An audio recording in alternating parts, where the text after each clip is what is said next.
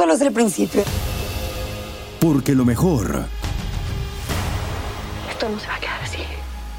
Lo más impactante. ¿Por qué? Soy tu madre. Esta mujer me robó. Por favor, abre tus ojos. Está por venir en. ¿Entendiste? Tu vida es mi vida. De lunes a viernes a las 8 por Univisión. Y eso sí que amerita un brindis, ¿no crees? Hola, soy Jorge Ramos y a continuación escucharás el podcast del Noticiero Univisión. El programa de noticias de mayor impacto en la comunidad hispana de Estados Unidos. Muy buenas noches, Silvia. Comenzamos con las negociaciones entre Estados Unidos y Venezuela para liberar a Alex Saab, el empresario colombiano y aliado del dictador Nicolás Maduro. Estados Unidos acusó a Saab de lavar dinero a cambio de su liberación. El régimen de Venezuela liberó a 10 estadounidenses. Ahora, este inusual acuerdo no ha estado exento de críticas. Desde Caracas, Francisco Urricieta nos muestra cómo fue recibido Saab en Venezuela. Es el retorno. El empresario Alex Saab, quien afrontaba una acusación por lavado de dinero y de la corrupción en Venezuela, fue recibido hoy en Maiquetía por la primera dama de ese país y otros altos funcionarios. En el Palacio de Miraflores se le esperaba el gobernante Nicolás Maduro para un primer encuentro. Darle la bienvenida a este hombre valiente, patriota. La liberación intempestiva del empresario colombiano que desató fuertes críticas de los republicanos es parte de un plan de intercambio de prisioneros aprobado por el presidente Biden. Parece que Maduro hasta el momento está manteniendo su compromiso para unas elecciones libres, aunque aún no lo ha hecho. Tenemos un largo camino por recorrer. Estados Unidos también logra su objetivo en este canje, liberar a varios detenidos estadounidenses, entre ellos a dos exboinas verdes quienes participaron en una fallida operación paramilitar en mayo del 2020.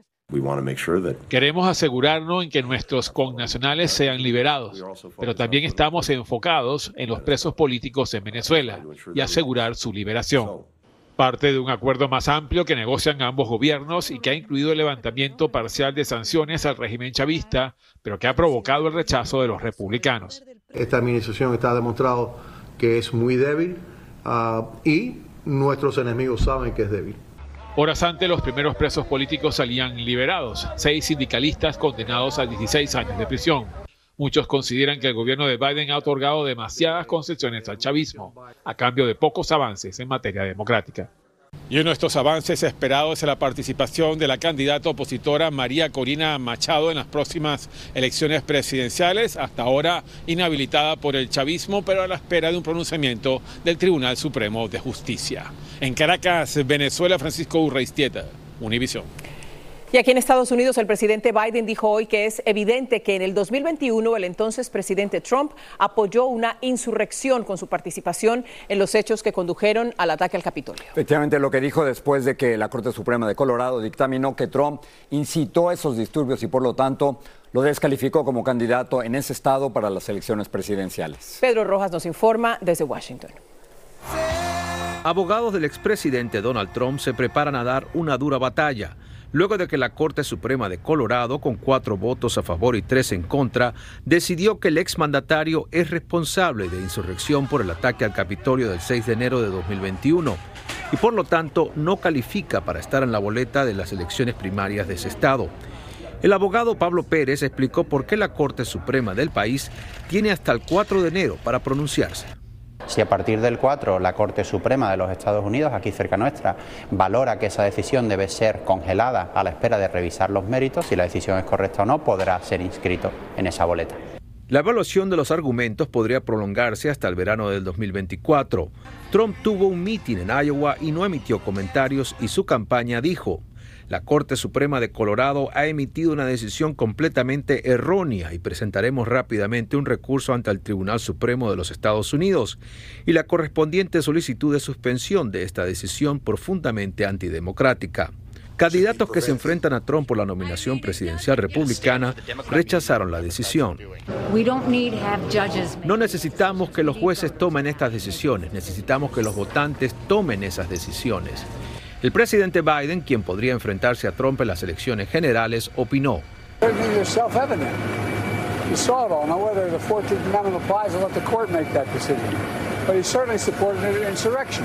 Hasta ahora hay grupos en 18 estados del país que están demandando para que Trump sea retirado de la boleta electoral por violar la tercera cláusula de la enmienda 14 estadounidense que descalifica a funcionarios oficiales que promueven o participan en ataques contra el gobierno.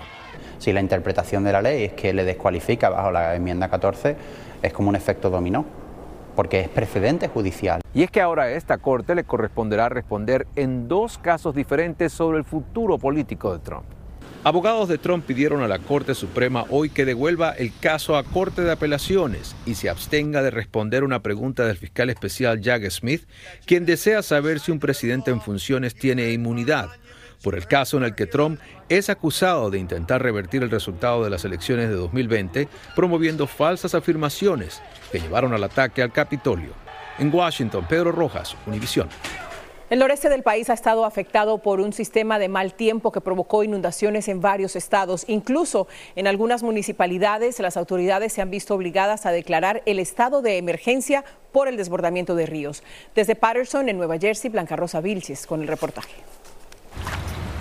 Desde Pensilvania hasta Maine, el aumento del caudal de varios ríos por las lluvias del domingo causaron inundaciones y serios contratiempos para miles de residentes. Mira esto, mira esto. There's my car.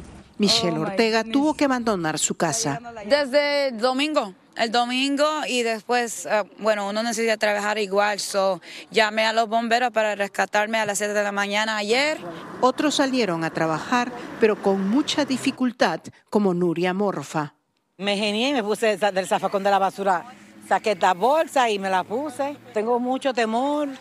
En la noche no pude dormir en la noche pensando que me iba a subir para, para el basement. Las autoridades de Patterson inspeccionaron el área y explicaron por qué esta zona es vulnerable a las inundaciones.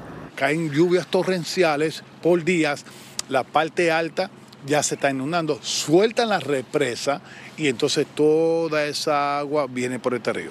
A este río, por no ser dragado por muchos años, el nivel de agua sube y cae en nuestras carreteras, inunda nuestras residencias. En Waterville, en Maine, decenas de vehículos quedaron varados por las tres pulgadas de lluvia durante varios días. I declared a state of emergency, which has not been rescinded. Declaré el estado de emergencia debido a las inundaciones, ya que el río Passaic superó los 10 pies de agua afectando la zona. La turística cascada de Patterson aumentó notablemente su caudal y también inundó zonas de los alrededores. Las autoridades dicen estar trabajando a tiempo completo para que estas personas puedan retornar a sus casas antes de la Navidad. En Patterson, New Jersey, Blanca Rosa Vilches, Univisión. En la frontera sur el flujo de migrantes sigue rompiendo récords, esto a pesar de que México ha empezado a interceptar a familias enteras. Los centros de procesamiento en Texas y Arizona han sobrepasado su capacidad y Marlene Guzmán está en Eagle Pass, Texas. Nos tienen las imágenes. Caótica y desbordada continúa la frontera sur del país. En Eagle Pass, agentes aduanales y soldados de Texas corrieron una y otra vez para auxiliar a varios adultos y un niño que esperaban entre la multitud de migrantes y es que muchos llevan más de 24 horas formados, la mayoría sin comer y mojados después de cruzar el río. Tienen frío o están batallando para respirar o se lastimaron, se cortaron, cosas así. Todo eso se hace aquí por los paramédicos de esas agencias. Este sector ha sido el más azotado por esa nueva ola migratoria que no cesa. Este martes batieron récord con más de 4.100 cruces ilegales en solo un día. Sé que va a ser un riesgo bien feo, pero solo Diosito sabe, pues, pero intentarlo sí lo voy a intentar. Actualmente en custodia de inmigración, solo en territorio tejano, hay más de 10.000 migrantes. Estas imágenes del interior del centro de procesamiento en Eagle Pass muestran la enorme cantidad de personas, un panorama crítico y preocupante. Visité el centro de procesamiento esta mañana que tienen una capacidad máxima para mil personas, pero había casi seis mil. Nunca lo había visto tan alto. En la frontera de Arizona el escenario es igual o peor de abrumador. Los centros de procesamiento están sobrepasados de migrantes y más continúan llegando a diario cansados de caminar más de 20 horas para entregarse a la patrulla fronteriza. Todos tenemos necesidades Por eso tomamos una decisión de venir hasta aquí y tenemos que lograrlo. Del lado mexicano, las autoridades realizaron un operativo por aire y por tierra para detener a migrantes. Unos como pudieron se echaron a correr en medio del monte, huyendo la inmigración que con la ayuda de la Policía Estatal Fuerza Civil de Nuevo León logró llevarse a varias familias. No piensan en los niños porque de repente nosotros somos personas adultas y podemos caminar. Este miércoles despegó del paso rumbo a Chicago el primer avión con más de 120 migrantes a bordo, enviado por el gobernador de Texas como parte de sus esfuerzos por aliviar la agobiante situación migratoria. Asegura que todos firmaron una exención de manera voluntaria y hoy ha disminuido la cantidad de migrantes que han llegado hasta acá. Quiero mostrarles cómo lucen las filas a esta hora. Son menos migrantes, pero sí vemos a muchos durmiendo a esta hora todavía esperando largas horas para ser procesados. Es una situación que realmente ha estado empeorando con el pasar de los días y no vemos una solución aquí en la frontera entre Pass y Piedras Negras. También cabe mencionar que estos días sabemos que un juez del quinto circuito ha prohibido que los agentes fronterizos puedan dañar o cortar el alambre de púas mientras esta batalla legal continúa en las Cortes. Es lo que tengo. Regreso contigo, Ilia, a los estudios. Impresionante esa imagen detrás de ti. Muchas gracias, Marlene. Hola, les habla Jorge Ramos, soy inmigrante y periodista. Quiero invitarte a profundizar en los temas más relevantes y controversiales de la actualidad en el podcast llamado Contrapoder. Contrapoder. Descubre las diferentes voces de los protagonistas del momento con entrevistas a profundidad. Escucha el podcast Contrapoder en Euforia App y en todas las plataformas. Lo mejor, lo más impactante, está por venir en Tu vida es mi vida. De lunes a viernes a las 8 por Univisión. Gracias por seguir con nosotros en el podcast del Noticiero Univisión. Precisamente, según la Agencia de Aduanas y Protección Fronteriza, la oleada de migrantes que llega al país está siendo alimentada por pseudo agencias de viajes que ponen en contacto a quienes emigran con los traficantes de personas. Las autoridades afirman que los de Senegal están entre los migrantes más afectados con las estafas. Este martes, unos 12.600 migrantes de varios países fueron detenidos en un periodo de 24 horas. Israel y Ucrania tendrán que esperar el próximo año para más ayuda militar estadounidense. Se suspendieron las negociaciones sobre esa ayuda que estaba ligada a más controles en la frontera entre México y Estados Unidos. Las pláticas serán reanudadas el próximo año. El presidente ucraniano Volodymyr Zelensky dijo durante durante su reciente visita a Washington que sin un nuevo paquete de ayuda militar para su país, Rusia podría ganar la guerra. Crucero que debía zarpar de Nueva York hacia las Bahamas esta semana tuvo que ser desviado a Maine debido al mal tiempo que azota las Bahamas y el sur de la Florida. A los clientes se les dio la opción de cancelar su viaje con un crédito para otro crucero o seguir con los nuevos puertos de escala. El barco transporta unos 2.900 pasajeros. El helicóptero de un canal de noticias de ABC en Filadelfia se estrelló en el sur de Nueva Jersey, causándole la muerte al piloto y a un fotógrafo que eran los únicos a bordo. La policía estatal encontró esta mañana los restos de la aeronave en el bosque estatal Mm. La Junta Nacional de Seguridad en el Transporte investiga este accidente. La fatiga se está volviendo un problema en la aviación estadounidense. Un panel va a examinar cómo la falta de sueño afecta a los controladores de vuelo. Ellos usualmente trabajan horas extras y seis días a la semana. El panel se organiza tras varios incidentes en que aviones estuvieron a punto de chocar. Los casos de COVID están aumentando en Estados Unidos y hay una nueva variante dominante, la JN1. La mutación es más contagiosa que las anteriores y nos recuerda que aunque la pandemia ya pasó, el COVID sigue siendo parte de nuestra realidad. Luis Mejid nos dice cómo protegernos. Cuando ya muchos estaban olvidando de los difíciles tiempos de la pandemia, la temporada navideña nos regala una nueva mutación que se expande rápidamente por el mundo. Lo malo es que la JN1 es muy contagiosa. Lo bueno es que para la gran mayoría no es muy peligrosa. Lo que sabemos es que si tú estás bien desde el punto de vista inmunológico, esta variante lo único que te va a dar van a ser uno o dos días de síntomas. Sí, es decir, si tienes un buen aporte de vitamina C, de vitamina D, si eres una persona que está sana, no vas a tener problemas. Gracias a las vacunas, el COVID se ha convertido en una enfermedad más con la que nos acostumbramos a convivir. Hay tanta gente enferma que estornuda y tose. A Rosa Mendoza precisamente le preocupa el COVID, pero no ha dado uno de los pasos más importantes para protegerse. Eh, no, no, yo no me puse ninguna vacuna del COVID. ¿No? No. Porque mm, no sé, no tengo confianza en la vacuna. Los médicos dicen que eso es un error. Las vacunas, los refuerzos, el lavarse las manos siguen siendo medidas prudentes.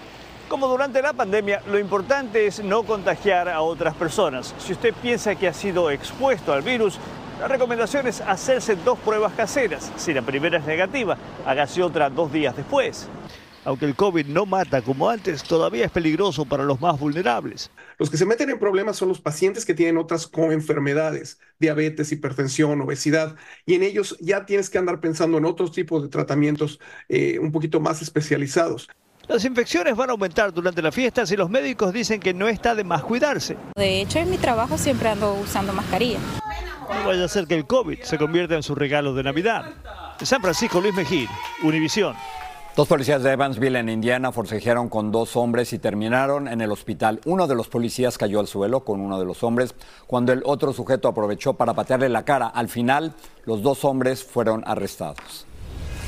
Un policía de Michigan salvó la vida de una anciana que quedó atrapada en una camioneta en llamas. El video del dramático rescate muestra a la agente Cameron Riper rescatando a la conductora de entre las llamas. Abrió la puerta, desabrolló el cinturón de seguridad y tuvo que alarla porque estaba agarrada al volante. La mujer sufrió solo lesiones menores. En el aeropuerto de La Guardia, en Nueva York, encontraron 17 balas ocultas en un pañal desechable. El hombre que lo llevaba afirmó que no sabía cómo terminaron las balas en su bolso. Igual la policía lo acusó de posesión ilegal de balas. Una mujer que disfrutaba de una caminata con su pequeña hija en una playa de Guerrero, México, se convirtió en testigo de una tragedia. En el mar, un hombre pedía ayuda desesperadamente. La mujer lo grabó con su celular sin saber que serían los últimos segundos de vida de esta persona, que aparentemente había sido atacada por un tiburón. Iván Vacías tiene las imágenes. Marlene Lubiano disfrutaba de un día de playa con su hija que cumplía años. El abuelo grababa la escena y de pronto se convirtió en el inicio de un rescate. Un turista se sale corriendo para ir nadando y simultáneamente un bote con dos hombres se acercan al, al señor. Un hombre de 76 años de edad estaba siendo atacado y pedía ayuda. En la imagen se alcanza a ver ese momento y los gritos confirmaron la aterradora escena. ¡Ay, está pidiendo ayuda! En la grabación se ve yo cuando me doy, que, me doy cuenta que está pidiendo ayuda, dejo de grabar pues también para tener hasta las manos libres. Aquí se ve el momento en que sacan a Leopold Louis Bayens, de 76 años de edad y de origen belga. A pesar de la rápida acción de los fortuitos rescatistas, no sobrevivió. Cuando lo sacan, ya no fluye sangre, pero aún así se acercaron doctores, se acercaron el staff y, y le estuvieron haciendo resucitación. Estamos consternados en el hotel, con la tristeza, con la pena y la impresión. Ese día otra mujer también fue atacada en ese lugar. Ella sí sobrevivió. Me dice también un señor, esta otra señora con una mordida que la están atendiendo. Las autoridades no aceptan la idea de que el ataque lo perpetró un tiburón y aseguran que fue un cocodrilo. Están eh, tanto en búsquedas con drones de la Marina, de Protección Civil, más las embarcaciones en mar. Marlene Lubiano, quien vio el momento, tiene una precisión sobre lo ocurrido. Yo lo que logro apreciar, ¿verdad? En el video, y, y, pues obviamente tengo el video original. Cuando hago zoom, yo sí puedo ver una aleta. Mientras tanto, la playa está cerrada en espera de capturar al animal que atacó al bañista mortalmente. La víctima fue cremada y en compañía de su esposa y otros conocidos, sus cenizas fueron esparcidas en el mar de esa localidad, tal y como era su deseo. En Ciudad de México, Iván Macías, Univisión. Tras una batalla judicial se retiró una estatua confederada del cementerio de Arlington. La estatua, fundida en bronce sobre un pedestal de 32 pies, representa a una mujer, pero también tiene otras figuras, incluyendo a un hombre afrodescendiente que sigue a su dueño en la guerra. El gobernador de Virginia planea trasladar la estatua al Parque Histórico Estatal de Newmarket en Battlefield. ByteDance, la compañía matriz de TikTok, ha entrado en conflicto con OpenAI, la empresa de inteligencia artificial dueña de ChatGPT. OpenAI acusa a TikTok de estar usando indebidamente su tecnología para desarrollar su propia inteligencia artificial. TikTok no lo niega, pero dice tener una licencia de Microsoft para usar las conexiones de programación de GPT. Bueno, este año que ya termina fue uno de grandes retos y mucha altura para una alpinista mexicana, pues es la única mujer latinoamericana en llegar a la cima de las montañas más altas de todo el mundo. Pedro Ultreras nos cuenta la historia de esta montañista que se ha convertido en una inspiración para muchas mujeres. ¡Viva México! ¡Uh! A sus 40 años de edad, Viridiana Álvarez, originaria de Aguascalientes, México, logró conquistar las 14 cimas más altas del planeta y se unió a un selecto grupo de mujeres en el mundo. Yo fui la séptima, la séptima mujer. Cuando en yo me... todo el mundo, en siete todo el mundo, mujeres. en la ¿Tú eres una historia. siete? Sí, ¿Y de Latinoamérica cuántas lo habían logrado? ninguna. En una cándida charla en Ciudad de México, nos contó que se jugó la vida en cada montaña. En estas imágenes que nos compartió, se ve que casi se congela. La amenaza de muerte era latente en cada paso que daba. Eh, me tocó ver gente morir, ver gente en el camino que había fallecido este, en esa temporada o en otras pasadas. Viridiana empezó en el alpinismo a los 30 años, subiendo el pico de Orizaba, la montaña más alta de México. Cada ascenso, nos dijo, fue un reto muy grande y un recordatorio que cuando se quiere, se puede. Te puedo decir que vale la pena, que seguir esa eh, corazonada y algo más grande que lo que te dicen que esa es la felicidad. Entonces, definitivamente no hay edad para iniciar cualquier cosa. Subir las 14 montañas más altas del mundo por encima de los 8.000 metros le tomó 8 años. La última la hizo en Pakistán en julio pasado. ¿Qué te ha dejado la montaña más allá de la satisfacción? Uy, muchísimos aprendizajes. Pero yo creo que la parte más bonita, más humana, es la de la apreciación.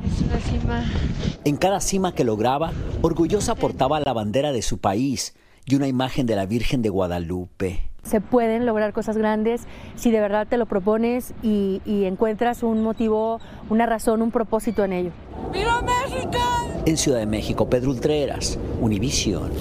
Todo, todo por esa imagen, ¿no? Qué valiente. Sí, y hay que tener yo una persona muy, muy especial para atreverse a subir estos 14 picos más, más altos del mundo, ¿no? Bueno, no hay límites para ella ya. Increíble, Increíble. increíble. Gracias. Buenas noches. Hasta luego. Así termina el episodio de hoy del podcast del Noticiero Univisión. Como siempre, gracias por escucharnos.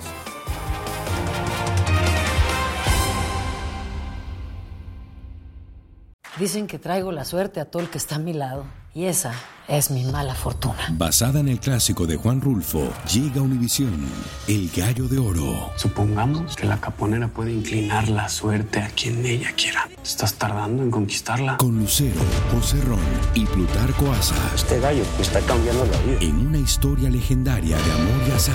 No trates de cambiarme, no lo vas a lograr. El Gallo de Oro, lunes a viernes a las 9 por Univisión.